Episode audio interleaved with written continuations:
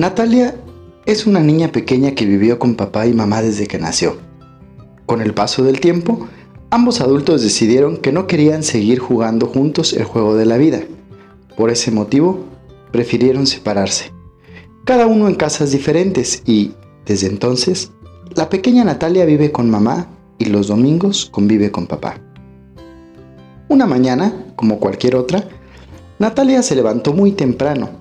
La luna comenzaba a dormir y el sol despertaba a un nuevo día. Mamá, dijo Natalia, quiero mi leche, por favor, ¿sí? La madre de Natalia, con los cabellos revueltos y los ojos casi cerrados, se levantó, aún somnolienta, y se dirigió a la cocina, abrió el refrigerador y sacó una caja con líquido. La puso en un recipiente y se lo llevó a Natalia para que lo bebiera. Mamá, mamá, exclamó la pequeña muy entusiasmada. Mm, ¿Qué pasó, hija? respondió la madre de Natalia, todavía un poco dormida. Mira, mira, aquí está la piedra que me dejó papá. Pero, si no lo has visto desde hace algunos días, hija, contrarió mamá. Sí, mamá, exclamó nuevamente con mucha emoción. Apareció en mis sueños. Me dijo que cada que lo quisiera ver, tomara la piedra mágica entre mis manos, cerrara mis ojitos y la frotara para platicar con él, dijo muy entusiasmada. Su mamá no lo sabía, pero la piedra mágica había aparecido debajo de la almohada de Natalia. La pequeña la guardó en la bolsa del pantalón porque quería tenerla cerca de ella para poder ver a su papi en cualquier momento. Después se fueron a la cocina para poder tomar su desayuno. Nada fuera de lo normal sucedió durante este. Luego, Natalia se fue a mirar las caricaturas en la televisión en su sala. Pensó que era un buen momento para saludar a su padre un rato, así que tomó la piedra entre sus manos, cerró sus ojitos y la frotó. Entonces apareció papá. Hola papá, dijo Natalia con una sonrisa en los labios. Hola mi niña, respondió papá. ¿Me abrazas papá? preguntó contenta mientras sentía cómo los brazos de su padre le recubrían su pequeño cuerpecito. ¿Cómo estás, mi pequeña? preguntó papá. Y Natalia le contó que estaba bien, que además esa noche lo había visto por un rato en sus sueños. ¿Te has alimentado bien? preguntó su padre. Sí, papá, he comido bien. Mira mi pancita, está muy llena, le dijo al mismo tiempo que le sonreía. ¿Y has obedecido a mamá o le has hecho berrinche? preguntó papá a su hijita. No, papá, sí le he hecho caso, mucho, mucho, mucho. Ah, bueno, eso está muy bien, hija. Natalia le dio un beso a papá para despedirse de él porque quería continuar viendo las caricaturas. Papá igual le dio un beso a Natalia para despedirse de ella. Al poco rato de estar viendo sus caricaturas, escuchó en la sala de la televisión la voz de mamá que preguntó, ¿Qué estás haciendo, Natalia? La pequeña se sonrojó y luego dijo, es que mm, platicaba con mi papá con la piedra mágica que me regaló. Su mamá le sonrió dulcemente y le acarició la cabeza. Como Natalia tenía que asistir a su clase de ballet, preparó sus cosas, se puso su tutú y por encima de este un pantalón y salió tomada de la mano de su madre. En la clase realizó su rutina y lo hizo muy bien como solía hacerlo. Pero, al salir de clase, Natalia metió su mano en el bolsillo del pantalón y en ese momento se dio cuenta que su piedra no estaba. Mamá, mamá, mi piedra no está, dijo al mismo tiempo que soltaba el llanto. Tranquila, hija, respondió mamá con voz suave, mostrándole ternura. Ya aparecerá. No, mamá, no. Esa piedra me la regaló papá para que lo viera todos los días. Sí, hija, pero verás a papá el fin de semana. Aún así, Natalia se sentía triste. Durante casi todo el camino se fue llorando. A la hora de la comida, casi no comió y a la hora de la cena casi no cenó. La mamá de Nati se percató de que algo le pasaba y antes de dormirse le dijo, Te voy a enseñar un secreto. Natalia la miró con mucha atención. Abrió grandes sus ojos y se dispuso a escucharla. Mira, Aunque no tiene la piedra mágica de papá, yo te voy a enseñar cómo lo puedes ver todos los días. Natalia puso atención y siguió las indicaciones que le daba mamá. Primero, debes juntar tus manos simulando que tienes una piedra entre ellas. Luego, las frotas mucho, mucho, mucho y cierras tus ojos. Natalia le sonrió contenta e hizo lo que su mamá le había indicado. Entonces, su papá apareció mágicamente. Hola papá, dijo Natalia con una sonrisa en los labios y mucha emoción. Hola mi niña, respondió papá. ¿Me abrazas papá? dijo Natalia mientras sentía cómo los brazos de su papá le recubrían su pequeño cuerpecito. ¿Ya te vas a dormir? preguntó papá. Sí, papá, ya me voy a dormir. Bueno, que descanses y que sueñes bonito. Te amo, hija. Natalia cerró sus ojos y durmió profundamente. Así, Natalia descubrió que, con solo cerrar sus ojos y un poquito de imaginación, podía ver y sentir el amor de papá cada que ella quisiera, sin tener que esperar así el próximo fin de semana.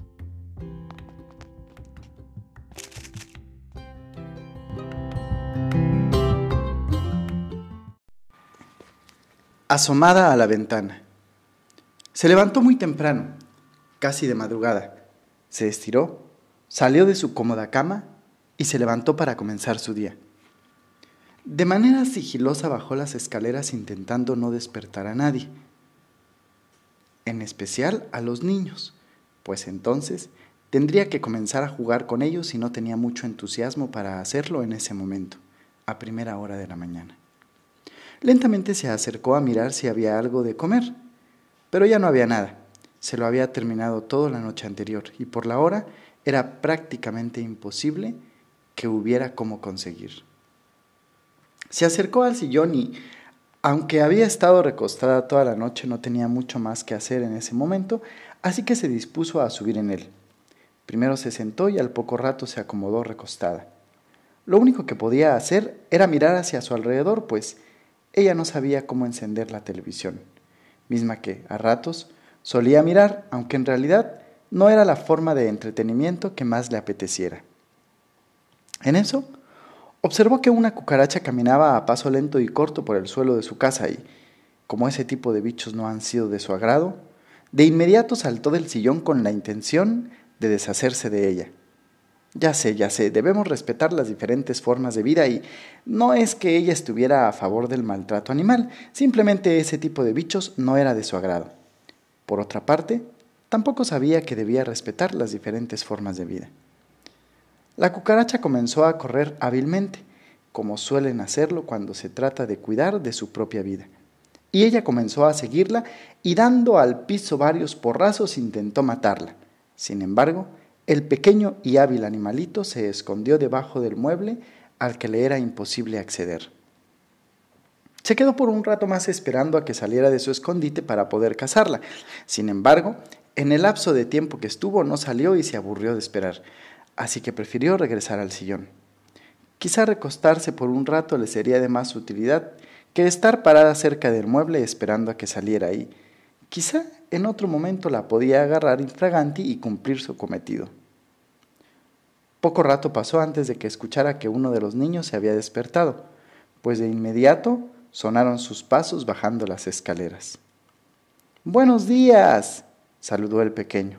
Luego se acercó y le dio un beso para saludarla. Ella, en cambio, no dijo nada.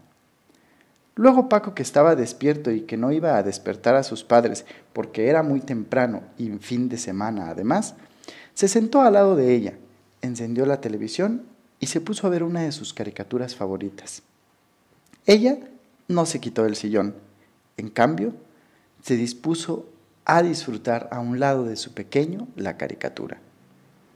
Al poco rato de la caricatura que miraba Paco le pareció aburrida. Dejó el sillón y caminó hacia la ventana en donde solía pasar grandes horas del día asomada, mirando todo, como si del chisme se tratara o de simplemente perderse en los recuerdos del ayer o quizá solo disfrutaba de mirar el cielo, las aves que vuelan, las nubes, los árboles arandeándose de un, lado, de un lado a otro por el viento, o mirar hacia la calle, los carros, las personas que pasaban a toda prisa porque se les hacía tarde o aquellos que caminaban despacio como siguiendo la rutina de la vida diaria. Quizá también miraba a los perros, algunos de ellos sin dueños y otros amarrados a una correa para evitar que salieran corriendo, o probablemente solo deseaba pasar el tiempo, sin ninguna excusa más que el hecho de pasarlo asomada a la ventana. En ese momento escuchó que Paco la llamaba. Luego, el sonido que indicaba que había comida en su plato sonó de inmediato, se quitó de la ventana para dirigirse a comer. Mi gata, mi gatita chula, dijo Paco mientras le acariciaba el lomo y ella comía.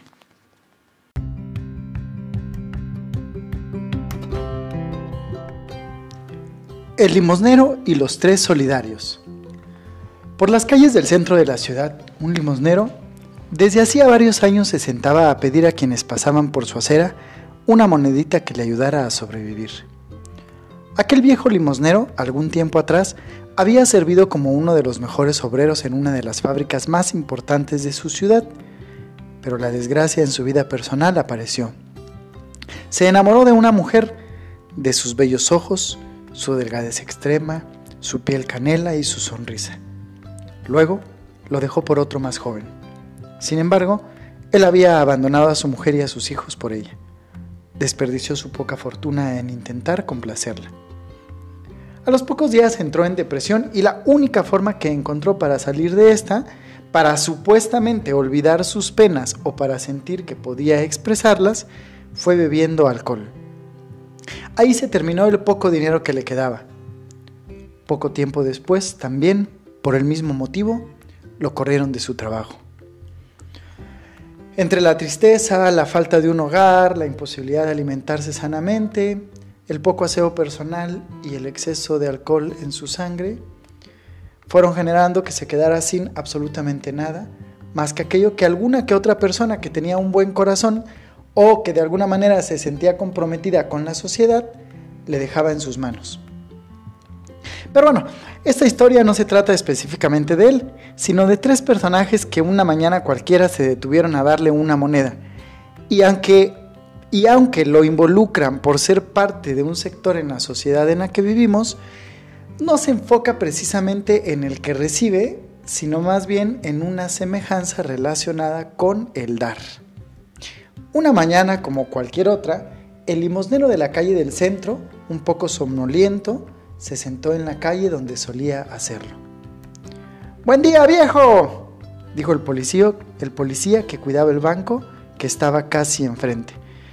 Buen día, mi poli, respondió amablemente el limosnero. ¿Cómo se encuentra hoy?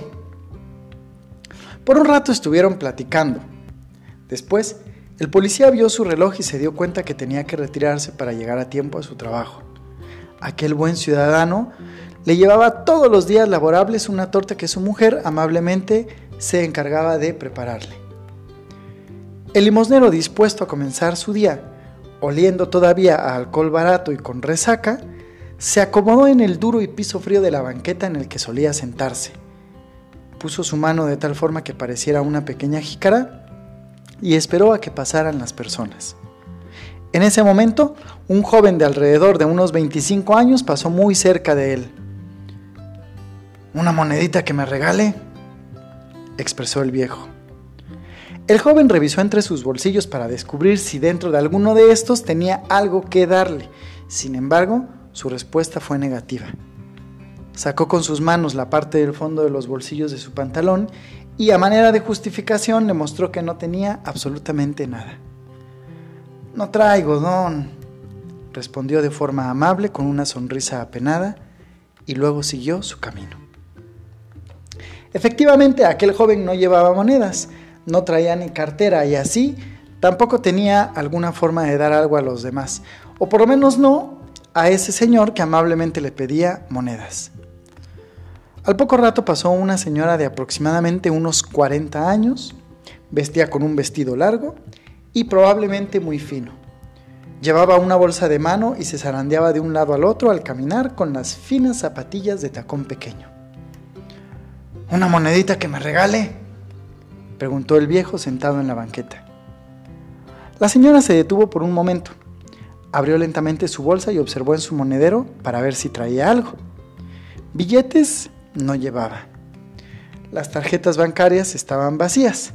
Y aunque obviamente no le iba a dar dinero de la tarjeta, podría ser un buen pretexto para ir al cajero y sacar. Sin embargo, bueno, no tenía.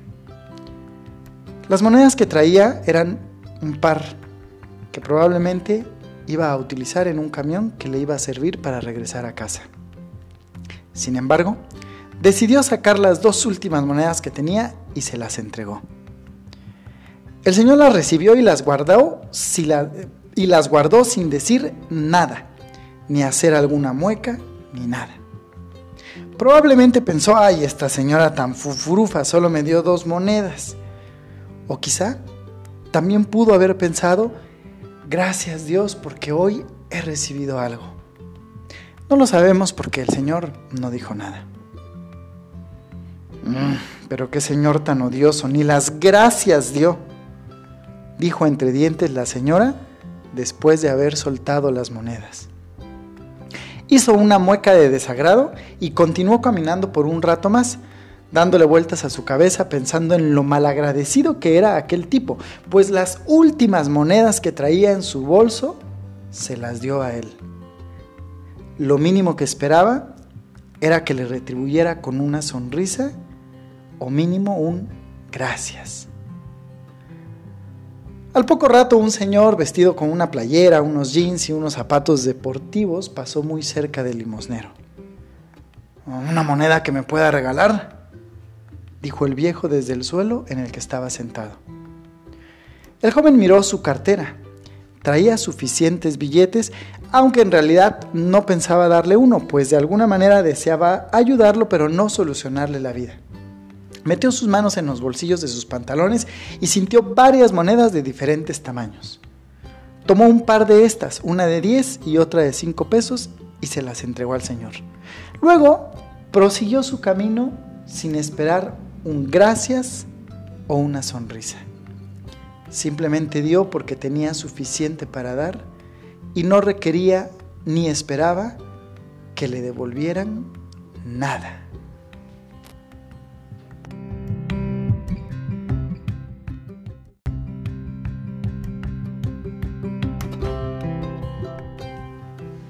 El primer día de escuela después de la pandemia. Se despertó muy temprano, justo cuando sonó su despertador, pues estaba muy emocionada. Sería su primer día en el colegio después de varios meses de no haber asistido de forma presencial. Ahora volvería a ver a todos sus compañeros en persona, pues aunque había visto a algunos de manera esporádica, la convivencia entre todos los amigos de su aula no había sido posible desde hace mucho tiempo. Probablemente algunos de ellos hasta estarían más altos. Por otra parte, las clases en línea no le habían sido muy favorecibles. En ocasiones su internet fallaba, su computadora también estaba muy vieja y eso la hacía lenta, su teléfono móvil la, distraía cuando entraba a clases y además se le acababa muy rápido la batería y tenía que pasar horas esperando a que se terminara de cargar. Por si fuera poco, la mayoría de las actividades de clase que dejaban los maestros eran en procesadores de texto y a eso y eso a ella se le complicaba. Ahora regresaría a su colegio. Preparó emocionada su mochila, cuaderno de cada una de las asignaturas lapicera con plumas de varios colores, lápices, gomas, sacapuntas, marcatextos para sus libros, libro de cada una de las asignaturas y aunque le pesaba, era menos pesado que todo lo que había tenido que soportar en sus clases, sola en su casa. Bajó las escaleras, preparó un sándwich para desayunar en el receso mientras su madre dormía aún, pues ella entraba más tarde a su trabajo. Salió de su casa y se dispuso a tomar el autobús. Esta vez sí le voy a echar muchas ganas. Ya no responderé feo a los profesores. Pondré atención y realizaré todas mis actividades en el momento de la clase. Y si dejan tarea, la voy a realizar. Sentía motivación, entusiasmo, deseo de salir a la escuela después de haber pasado tanto tiempo en casa, aburrida, conviviendo con su frustrada madre todos los días, a todas horas. El autobús se detuvo en cuanto ella hizo la parada estirando su mano con el dedo índice al frente. Se subió, pagó con una moneda de 10 pesos, se echó desinfectante y buscó un asiento para sentarse. Después de muchos meses, disfrutaba un viaje de casi 22, 22 minutos hacia su escuela, mismo que antes de que la pandemia iniciara y tuviera que recluirse, renegaba de hacer cada vez que tomaba su camión. Al llegar a su colegio, lo vio cerrado. Sacó su teléfono móvil para revisar la hora. Quizá había llegado muy temprano. Sin embargo, faltaban solo tres minutos para iniciar las actividades académicas. Entró al WhatsApp para revisar si tenía algún mensaje del maestro encargado del grupo o de alguno de sus compañeros dando algún tipo de aviso, pero no vio nada. Entró a la aplicación de teléfono y marcó el número de su madre, pero este inmediatamente le dijo que su saldo se había agotado y eso le implicaba que no podía hacer ninguna llamada. Volvió a la aplicación de mensajería instantánea para escribirle a su madre y preguntar si ella sabía qué era lo que estaba sucediendo con respecto a la escuela, por qué estaba cerrada, por qué no se veían estudiantes o maestros llegando, por qué nadie le había avisado algo. Sin embargo, la palomita que indicaba que su mensaje de texto había salido de manera correcta no apareció. Me quedé sin saldo, pensó. La reja que dividía a la escuela de la calle estaba cerrada y por si fuera poco, esta se veía vacía. Ni el guardia que solía recibirlos por la mañana estaba presente. Metió su mano en el bolsillo derecho, que es donde solía meter su dinero, y se percató que no llevaba para regresarse en camión, pues normalmente su madre pasaba por ella a recogerla a la escuela. Comenzó a sentir cierta preocupación si no había clase de forma presencial, como había escuchado en las noticias, entonces las clases seguirían siendo en línea y ella no entraría porque no tenía datos móviles para ingresar ni para llamar a su madre para que fuera por ella. Por otra parte, le preocupaba que sus compañeros le hicieran burla por no entrar a clase y por estar afuera de la escuela sin que le dieran la indicación para hacerlo. Preocupada porque no tenía forma de regresar a casa, comenzó a caminar. Si en camión hacía 22 minutos aproximadamente, caminando seguro se tardaría el triple. Pero la opción era quedarse a esperar varias horas más sin entrar a clase para que su mamá llegara o caminar y llegar a casa. Normalmente solía llevar audífonos inalámbricos para ir escuchando su música y aunque los llevaba, estos ya no tenían batería y así no le servían de nada. Aburrida caminó de regreso a casa y mientras lo hacía, pudo observar que la ciudad estaba de cierta forma muy tranquila. Pocos autobuses, pocos automóviles, pocas personas caminando. Después de casi hora y media de estar caminando, llena de sudor, cansada de los pies, con hambre y enojada, llegó a casa. Sacó de su mochila las llaves y entró. ¿Dónde estabas, hija? preguntó su madre. Me tenías preocupada, te iba a marcar, pero ya no tengo saldo. ¿Dónde más iba a estar, mamá? respondió molesta, pues el día no había sido favorable y, por si fuera poco, se estaba perdiendo de sus primeras clases del día. Lo que le implicaba retrasarse en algunos contenidos y trabajos. Fui a la escuela, su madre abrió los ojos grandes y exclamó, ¿A la escuela? ¿En domingo?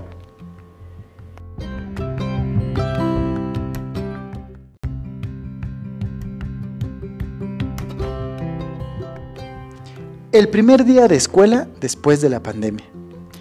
Se despertó muy temprano, justo cuando sonó el despertador, pues estaba muy emocionada Sería su primer día en el colegio después de varios meses de no haber asistido.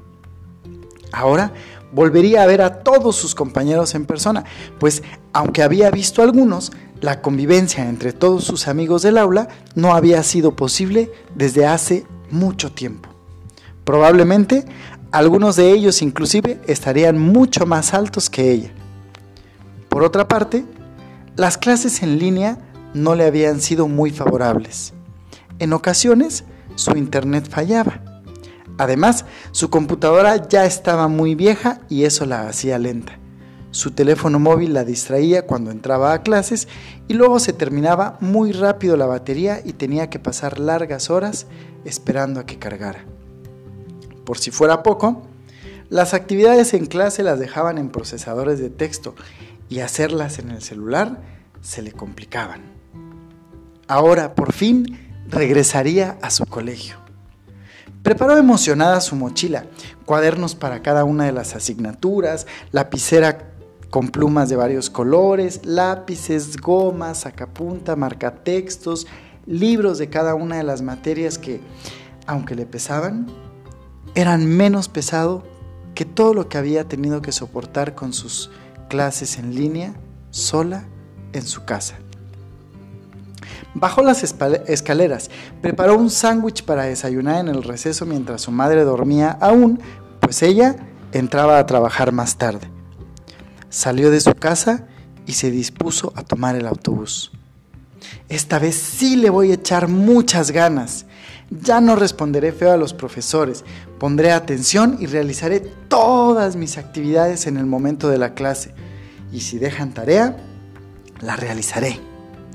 Sentía motivación, entusiasmo, deseo de asistir a la escuela después de haber pasado tanto tiempo en casa, aburrida, conviviendo con su frustrada madre todos los días, a casi todas horas.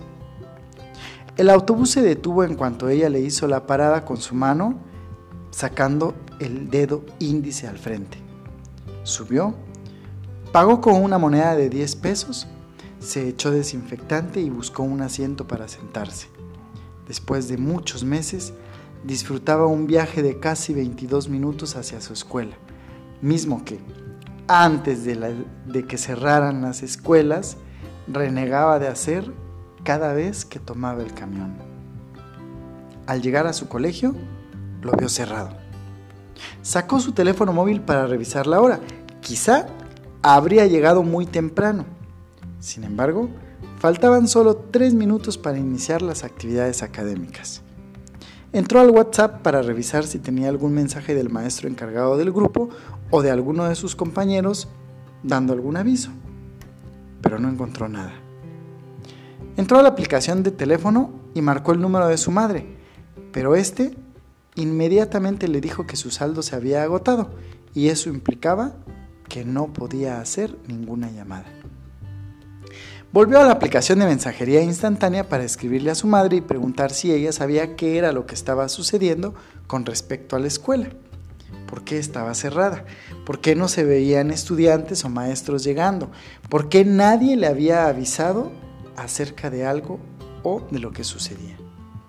Sin embargo, la palomita que indicaba que su mensaje de texto había salido de manera correcta no apareció. Ay, me quedé sin saldo, pensó. La reja que dividía la escuela de la calle estaba cerrada y, por si fuera poco, esta se veía vacía. Ni el, guarda, ni el guardia que solía recibirlos por las mañanas estaba presente. Metió su mano en el bolsillo derecho, que es donde normalmente metía su dinero, y se percató que no llevaba nada para regresar en camión, pues normalmente su madre pasaba a recogerla a la escuela. Comenzó a sentir cierta preocupación. Si no había clase de forma presencial, como había escuchado en las noticias, entonces las clases seguirían siendo en línea. Y ella no entraría porque no tenía datos móviles para ingresar ni para llamar a su madre para que fuera por ella. Por otra parte, le preocupaba que sus compañeros le hicieran burla por no entrar a clase y por estar afuera de la escuela sin que se diera la indicación para hacerlo. Preocupada porque no tenía forma de regresar a casa, comenzó a caminar. Si en camión hacía 22 minutos aproximadamente, caminando seguramente se haría el triple. Pero la opción era quedarse a esperar varias horas más, sin entrar a clase, o caminar y llegar a casa. Normalmente solía llevar audífonos inalámbricos para ir escuchando su música y, aunque sí los llevaba, estos ya no tenían pila y así no le servían para nada. Aburrida caminó de regreso a casa y mientras caminaba pudo observar que la ciudad estaba de cierta forma muy tranquila. Pocos autobuses, pocos automóviles, pocas personas caminando. Después de casi hora y media de estar así, llena de sudor, cansada de los pies, con hambre y enojada, llegó a casa. Sacó su mochila, sacó de su mochila las llaves y entró. ¿Dónde estabas, hija? preguntó su madre. Me tenías preocupada. Te iba a marcar, pero ya no tengo saldo.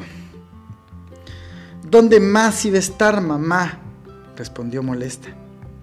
Pues el día no había sido favorable y por si fuera poco, se estaba perdiendo de sus primeras clases del día, lo que le implicaba retrasarse en algunos contenidos y trabajos. Pues fui a la escuela.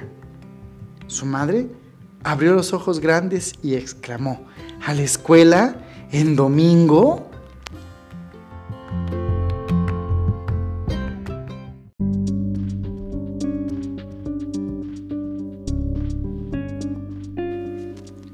Perdido en la noche.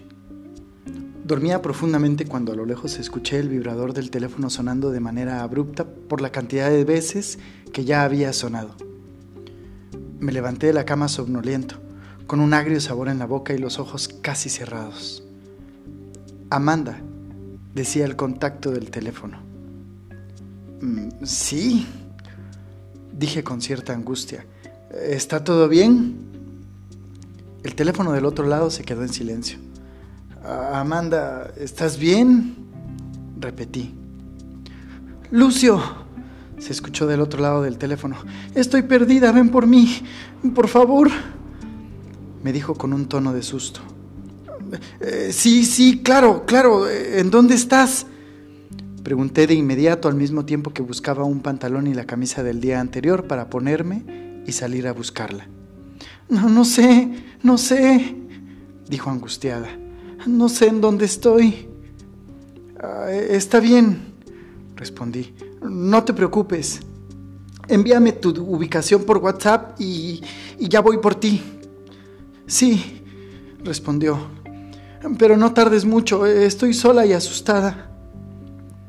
Le indiqué que pasaría lo más pronto posible por ella, que solo esperaba que me enviara su ubicación para saber hacia dónde ir. Me vestí, tomé mi cartera y guardé algo más de dinero por si se necesitaba. Agarré las llaves del automóvil y salí de mi casa. Al poco rato llegó el mensaje indicando hacia dónde me tenía que dirigir. Voy por ti, le indiqué en un mensaje con el que le di respuesta. Encendí el GPS del teléfono móvil para tener la ubicación y abrí la aplicación para comenzar a guiarme por la ruta correspondiente. Estaba a varios kilómetros en las afueras de la ciudad. Comencé a preocuparme. Encendí el automóvil e inicié mi camino. Afortunadamente las calles estaban casi vacías. Alguno que otro carro que pasaba esporádicamente. Un grupo de indigentes que me encontré en una de las esquinas y algunos pocos negocios de comida y bares que estaban abiertos. Pero realmente nada que interfiriera en mi camino lo que me permitía fluir para poder llegar más rápido. En poco tiempo llegué a las afueras de la ciudad. La carretera estaba poco iluminada, el clima era frío y las calles estaban solas. Coloqué mi teléfono enfrente de mí para poder observar con mayor exactitud las indicaciones del GPS para llegar hacia mi objetivo. ¿Ya mero vienes? Llegó un mensaje de Amanda. Ya estoy cerca, le indiqué. Luego, en su teléfono se dejó de ver la palabra en línea. De acuerdo al GPS que me guiaba en ese momento, pude observar que me encontraba cerca del lugar, así que decidí bajar la velocidad a la que iba para tomar la interjección que me indicaba la aplicación. Una camioneta negra, grande y tosca, pasó a gran velocidad a un lado de mi automóvil. Me espanté levemente, pues a esa hora de la noche no era muy común que pasaran autos. Enseguida vislumbré a lo lejos diferentes luces de automóviles a corta distancia a una alta velocidad. Me orillé un poco más hacia mi derecha, sin embargo, los tres automóviles que venían a alta velocidad comenzaron a tomar la carretera en su ancho, por lo que lo único que me quedó fue hacerme hacia un lado para desviarme hacia la curva que daba a una calle sin pavimentar. Rayos, pensé. La, la forma abrupta en la que entré al sendero sin pavimentar generó que le diera un pequeño golpe en la defensa al automóvil, generando que ésta se zafara levemente. Apagué el auto y me, me bajé del mismo para acomodarla. Las luces de mi automóvil alumbraban un camino a orilla del campo de siembra. Subí nuevamente al carro y observé que el GPS había modificado su dirección y esta vez la distancia que marcaba para llegar era más corta que por carretera. ¿Qué estará haciendo esta mujer por este rumbo? Pensé.